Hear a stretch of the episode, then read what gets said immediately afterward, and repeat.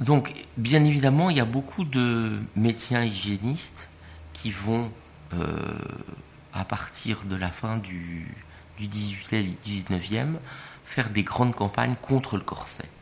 Là, vous avez une de ces gravures qui montre ce qu'est une anatomie normale et une anatomie après l'usage du corset. C'est-à-dire que les progrès de la médecine vont petit à petit euh, faire qu'on va dire que le corset, en fait, était, euh, par le fait qu'il déformait le corps, euh, pouvait en fait aussi être défavorable au développement physique, à l'hygiène, et donc on va avoir donc des grands débats sur en fait pour ou contre le corset. On va avoir des débats philosophiques, littéraires, médicaux euh, sur euh, donc euh, des campagnes anti-corset, jusqu'à qu'on trouve par l'évolution des techniques donc des matériaux élastiques, jusqu'à aussi qu'on trouve donc justement tous ces petits éléments d'agrafe et d'œillets métalliques qui vont pouvoir avoir des corsets beaucoup moins rigides et beaucoup plus souples. Il y a aussi une évolution euh, dont je ne vous parlerai pas, euh, qui est le fait du passage entre euh, ce moment dans l'histoire du vêtement on a pu avoir des couturières. Donc avant, faire des habits de cours, c'était un privilège royal. et à un moment donné, on va abolir ce privilège royal et on va pouvoir se créer un métier qui est le métier de la couturière donc d'une couturière de quartier, une couturière avant même l'existence des grands magasins et du prêt-à-porter, entre le couturier du roi et ce qu'on va appeler le prêt-à-porter de grands magasins, il va y avoir un intermédiaire qui est donc la couturière. Euh, alors que le couturier du roi est une figure masculine. Euh, donc la couturière, connaissant beaucoup plus l'anatomie féminine ayant cette expérience aussi de portrait les corsets, ça va transformer les choses. Le fait d'être fait par quelqu'un qui le porte et quelqu'un qui a l'expérience du porter et quelqu'un qui le fait va faire aussi, avec le développement euh, des techniques, euh, va faire qu'on va avoir des corsets beaucoup moins contraignants.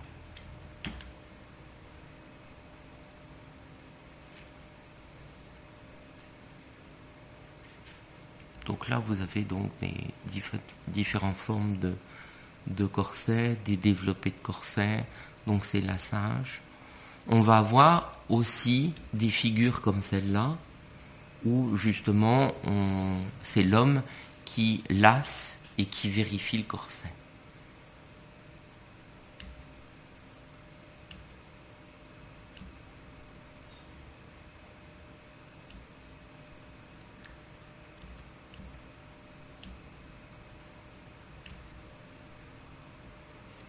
Alors la Révolution va beaucoup se moquer du corset, euh, parce que le corset est donc plutôt, même si c'est, je vous l'ai dit, pas tout à fait juste, plus qu'au euh, être quelque chose lié à l'habit de cour. Et donc là, on a une figure où justement euh, ce révolutionnaire portant cocarde lasse le corset, une figure féminine qui est censée représenter la France. Et donc on a l'homme à cocarde qui maîtrise l'habit de, la France et la structure de la France. On a néanmoins une autre période révolutionnaire. Donc là, la gravure que vous avez à droite, c'est l'œuvre d'un artiste architecte qui s'appelle Lequeux, qui fait partie des grands architectes révolutionnaires avec Boulet. Euh, et on a, donc comme je vous ai parlé d'Agnès Sorel, ça c'est la deuxième figure très étrange dans l'iconographie liée au corset, qui est cette figure de Lequeux qui représente une nonne qui lève son habit de nonne et en dessous elle a un corset et qui laisse voir ses seins, qui est vraiment en effet cette donc euh, nonne qui quitte en fait le religieux pour aller dans le laïque et qui du coup retrouve son corps. Euh, puisque donc avec la Révolution on a l'abolition euh, de, l'importance du clergé, l'État devient l'État laïque, et donc cette nonne, c'est une figure d'émancipation de la nonne, et qui est une des représentations les plus étranges qu'on puisse avoir. Donc là, on a des corsets du 19e très simples, tels qu'on peut donc les trouver dans les classes euh, populaires. On a cette figure aussi à droite, assez importante, euh, de transmission entre euh, une femme adulte et la petite fille. Là, on est dans une représentation plus étrange, c'est une représentation des années 40 euh, au Mexique.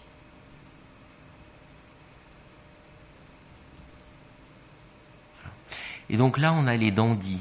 Ce qui est intéressant par rapport aux dandys, donc plutôt dans le monde anglo-saxon, vous voyez qu'à droite, à gauche, on a la représentation d'un homme et une femme, et à droite, on a la représentation de l'homme. Donc de, on a euh, donc un homme et son servant, et de l'autre côté, on a une femme et son mari.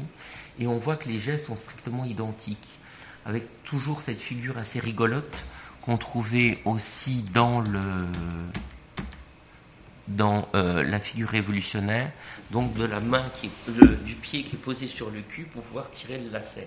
Donc pour prendre la distance et à la fois retenir le, le corps qui, qui, avec le lassage peut tomber sur celui qui lasse.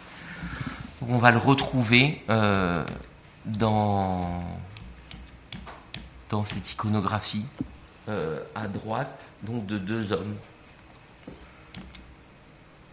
Donc là, on a une autre forme qui est une forme donc de roue de bicyclette, une sorte de, d'instrument complètement insensé de roue de bicyclette qui permet de lasser encore plus fin. Parce que vous voyez que là, sa taille, c'est même plus une taille étranglée, enfin, c'est une, une non-chose totale.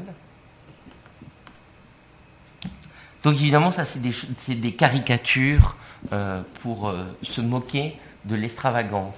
Et là, vous voyez dans les deux les formes de l'homme euh, qui sont exactement équivalentes aux, formes de la femme, avec les mêmes corsets, avec les mêmes dérives, avec les mêmes extravagances.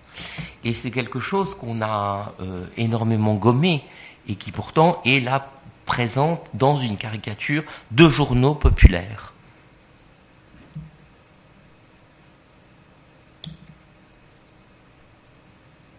Et donc dans cette forme de smoking, bien évidemment de l'homme, euh, elle n'existe que parce qu'en dessous il y a ça.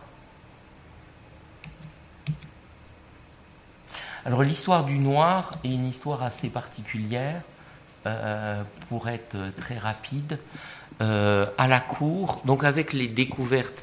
Donc je vous ai parlé de, la découverte du tissu élastique, de tous ces éléments de métal liés à la mécanisation. Mais auparavant, il y a un, comment dirais-je, un moment charnière, c'est la route de la soie. Quand on découvre la route de la soie, quand on ramène d'autres fils et d'autres couleurs, mais aussi d'autres épices.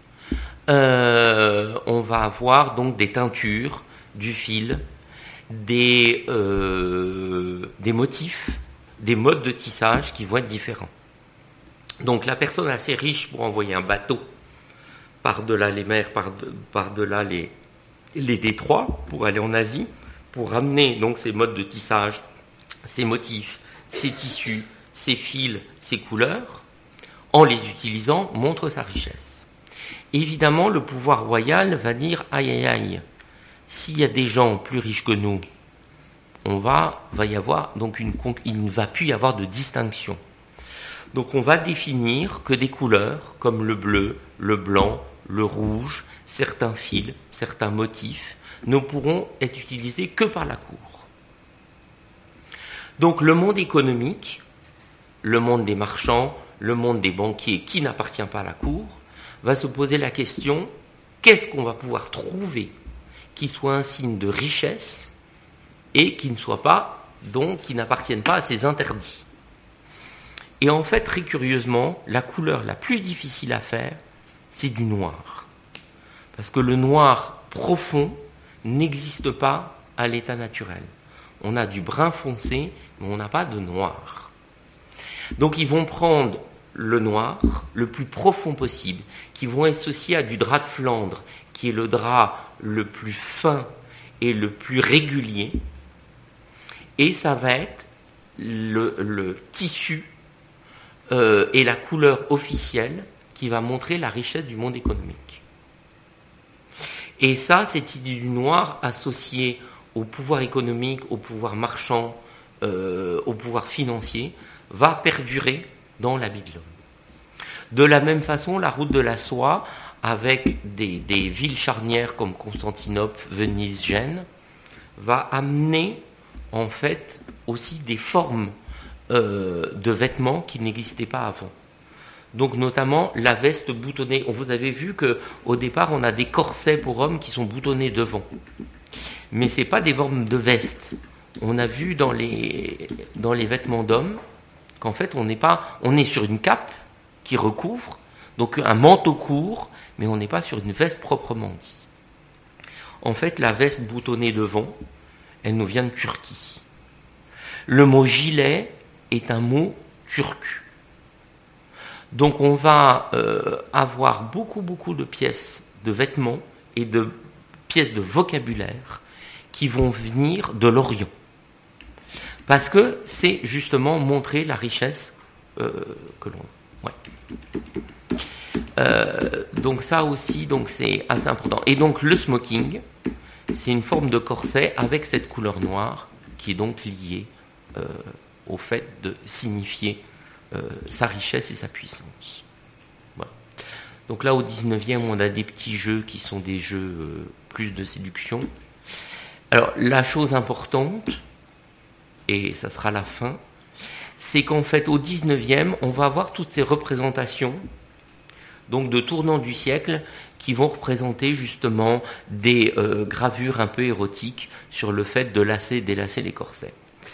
Euh, ça va être, ces gravures vont énormément se populariser et en fait ça va passer et comme le corset va être, vendu aussi en magasin, donc voilà des exemples de magasins, de catalogues, donc c'est le début du prêt-à-porter et des corsets qui ne sont pas des corsets sur mesure, mais des corsets de confection. Ça va rester, donc avec des choses comme ça, et ça va aller dans le monde anglo-saxon. Et en fait, dans le monde anglo-saxon, là, vous avez des figures qui sont liées au monde anglo-saxon, et ça va revenir par la pin-up. Alors, je ne sais pas si j'en ai ici. Voilà, toutes ces petites images-là, ça va revenir par des pin-up qui sont euh, qui sont voilà. Qui sont ces figures là et où elles sont. Je les trouve plus.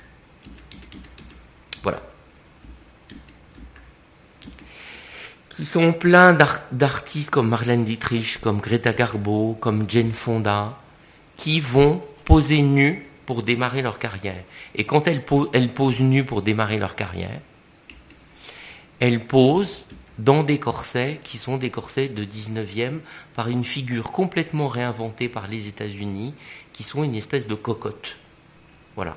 Donc l'idée de la cocotte du 19e siècle, c'est-à-dire cette figure de femme volage ou de demi-mondaine, va traverser l'Atlantique et va revenir après la Seconde Guerre mondiale et euh, va redéfinir le corset comme là, comme sous-vêtement. C'est-à-dire ce qui n'était pas au départ.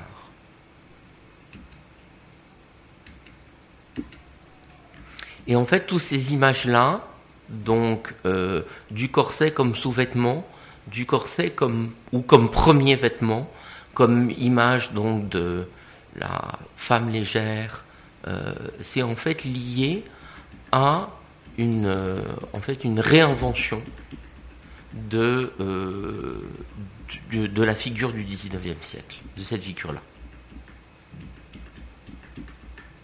Voilà. Et qui est une figure qui est à peu près fausse, en fait, là aussi, qui est la réinvention d'un moment historique, alors qu'il n'existe plus.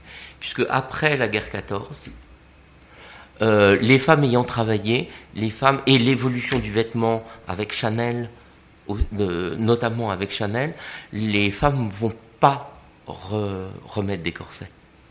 Ou elles vont mettre des choses beaucoup plus simples comme celle-là, qui ne sont pas du domaine du corset, mais du domaine de la gaine. Va sauter sur l'idée des hommes. Donc là, par exemple, il y a des baleines euh, à l'intérieur de ces sous-vêtements. Parce que je ne sais pas quelle heure il est.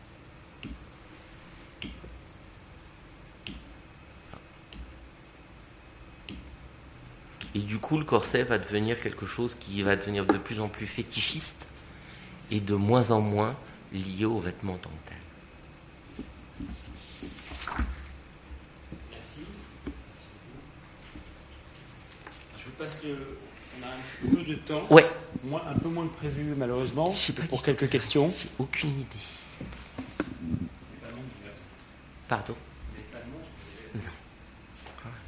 Dans les années 80, le corset est revenu sur tous les podiums.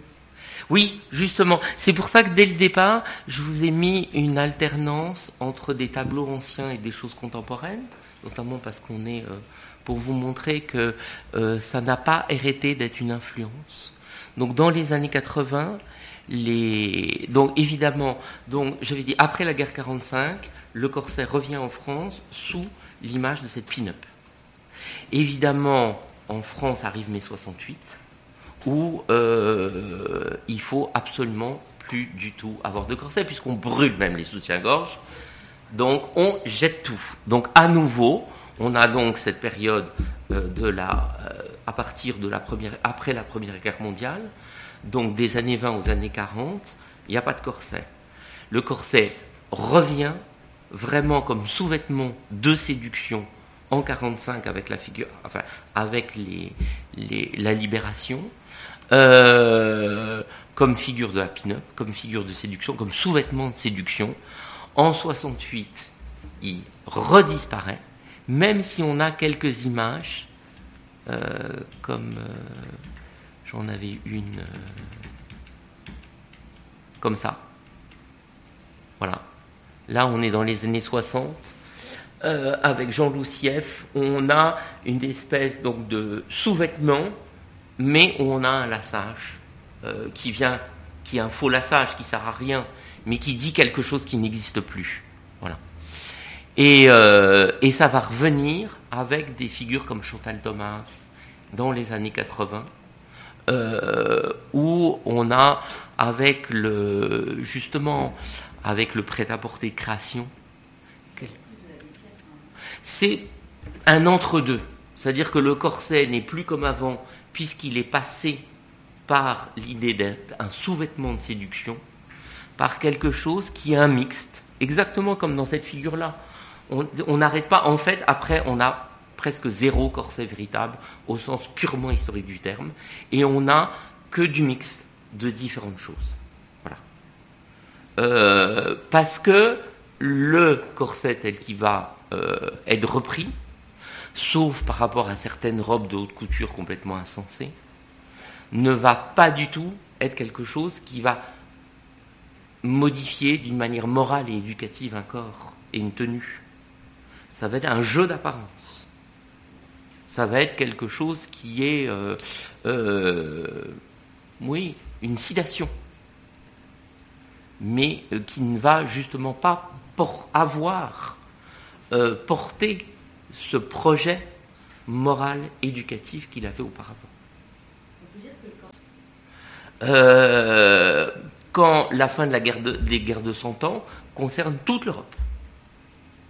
Ce qu'il y a de spécifiquement français, c'est la cour du roi. Alors, certes, vous allez me dire, il y a des rois et des empereurs en dehors de la France. Mais la cour du roi de France est, voilà, c'est quand même la cour la plus importante.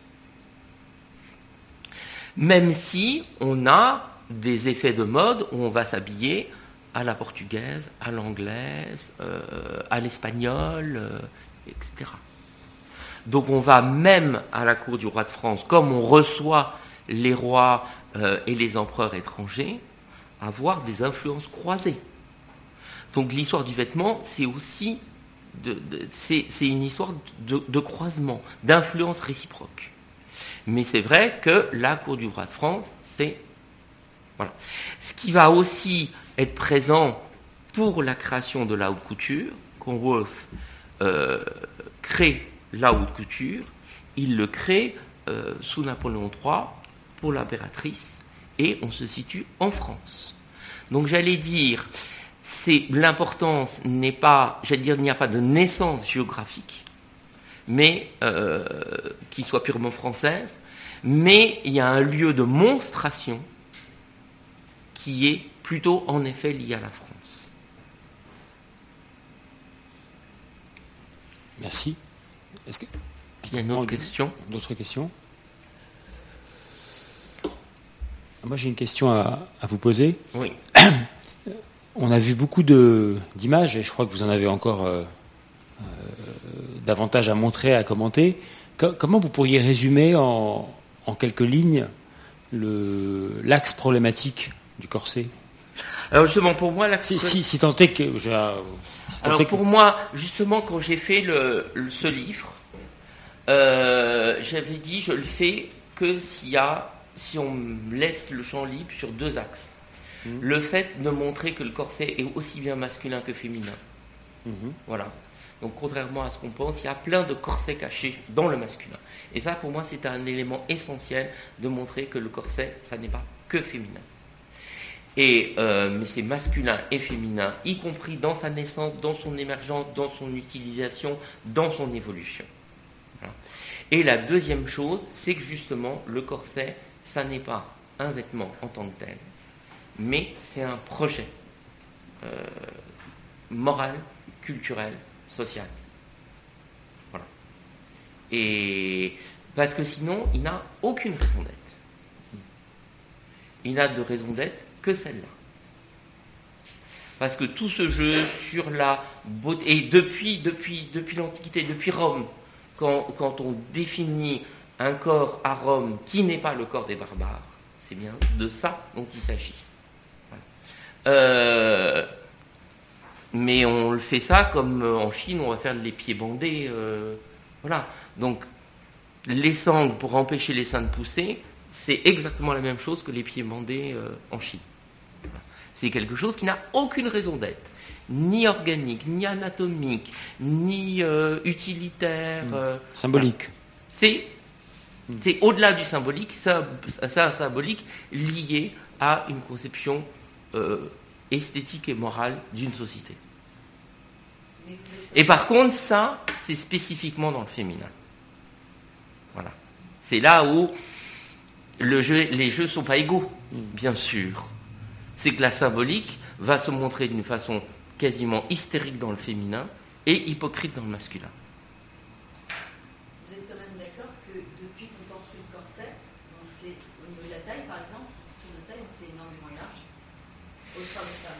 Ben non, parce que quand je vois les filles, les mannequins, on ne sait pas élargi. Au niveau du tour de taille, on a pris 10 cm en l'espace de 20 ans. Hein?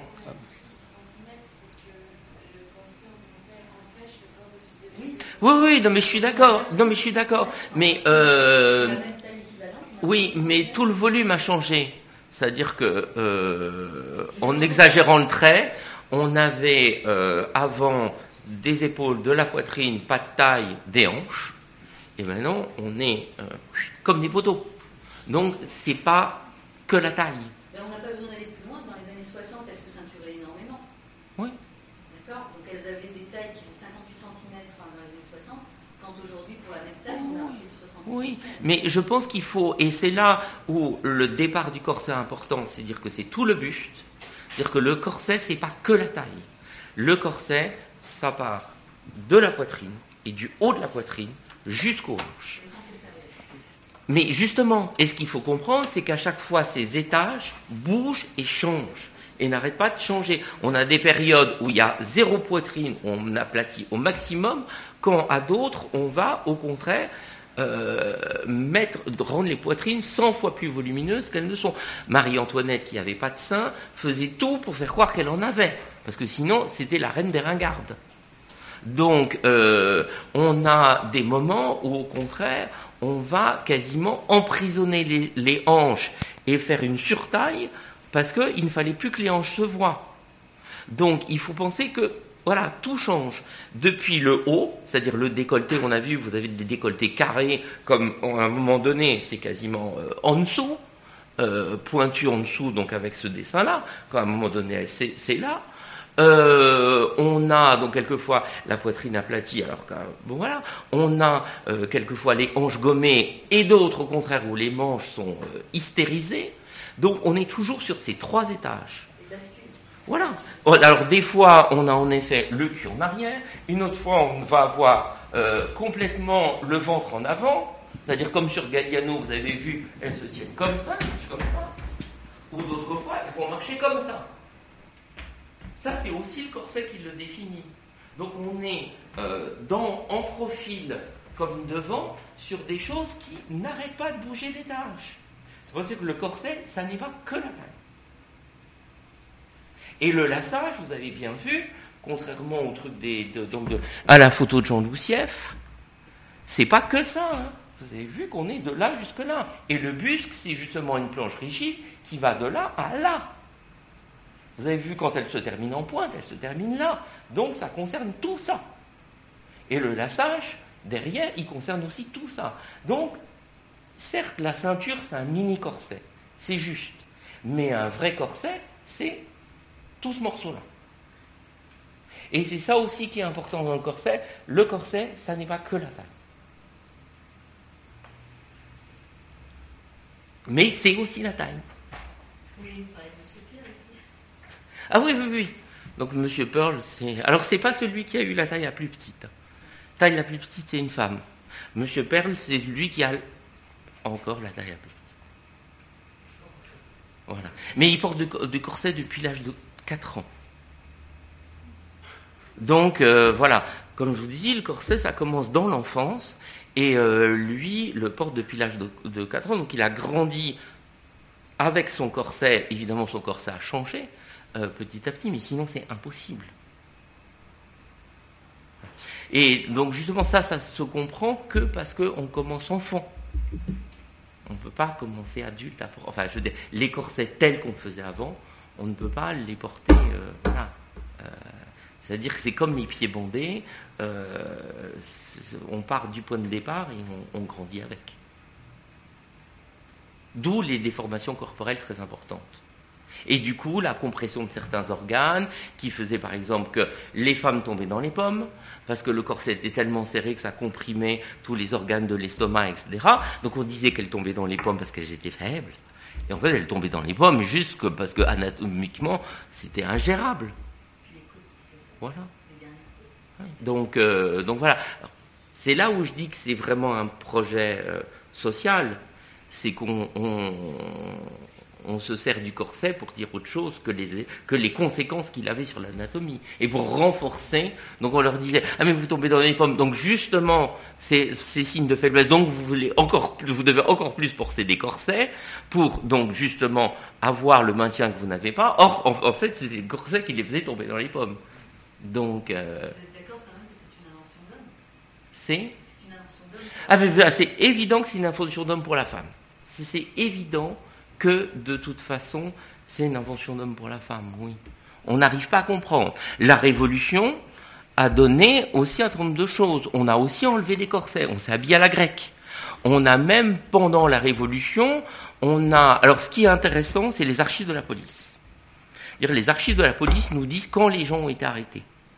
On sait que pendant la révolution au Palais Royal, euh, des gens ont été arrêtés au Palais Royal ou des, gens des femmes ont été arrêtées à l'opéra parce qu'elles étaient nues entièrement sous leur robe, qui était une robe de mousseline euh, absolument transparente.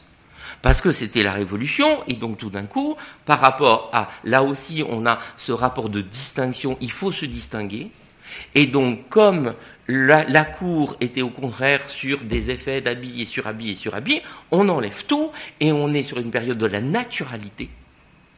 Donc, la naturalité, on retrouve Adam et Ève au paradis et on est nu avec juste une tunique de mousseline.